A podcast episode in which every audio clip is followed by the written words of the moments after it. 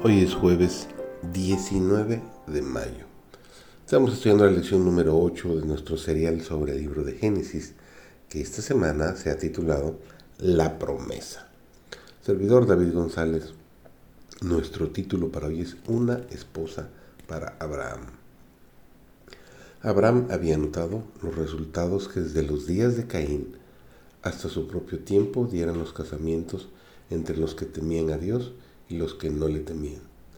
Tenía ante los ojos las consecuencias de su propio matrimonio con Agar y las de los lazos matrimoniales de Ismael y de Lot.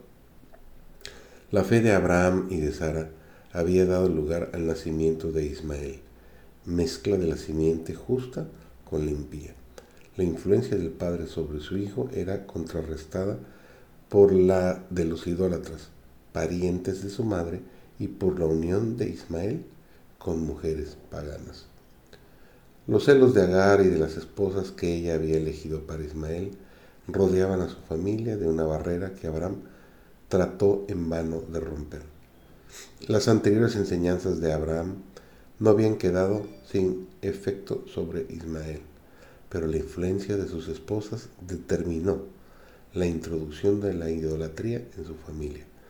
Separado de su padre e irritado por las riñas y discordias de su familia, destituida del amor y del temor de Dios, Ismael fue incitado a escoger la vida de salvaje merodeo como jefe del desierto, y fue su mano contra todos y las manos de todos contra él, según nos describe el libro de Génesis, el capítulo 16 y el versículo 12. En sus últimos días se arrepintió de sus malos caminos y volvió al Dios de su padre, pero quedó el sello del carácter que había legado a su posteridad. La nación poderosa que descendió de él fue un pueblo turbulento y pagano, que de continuo afligió a los descendientes de Isaac.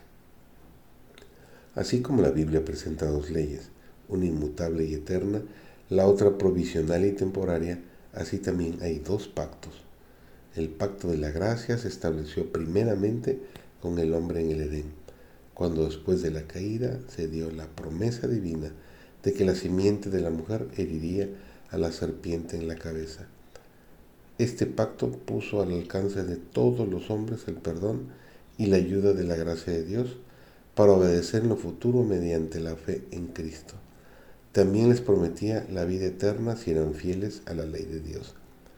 Así recibieron los patriarcas la esperanza de la salvación. Este mismo pacto le fue renovado a Abraham en la promesa, en tu simiente serán benditas todas las gentes de la tierra. Nos dice Génesis 22, versículo 18. Esta promesa dirigía los pensamientos hacia Cristo. Así le entendió Abraham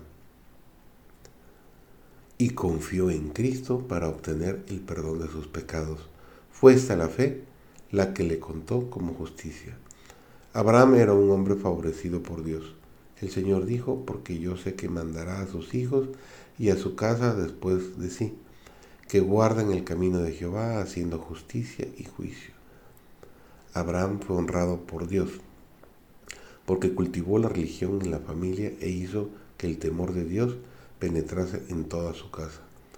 Es Dios quien dice, yo sé que Él mandará, es decir, que de su parte no habrá traición del cometido sagrado, no cederá ante nadie, sino ante Dios. Hay una ley y Abraham la guardará. Ninguna emoción ciega empañará su sentido del bien ni se interpondrá entre Dios y las almas de sus hijos. Ese tiempo de indulgencia, que es la crueldad más atroz, no hará que Abraham se extravíe.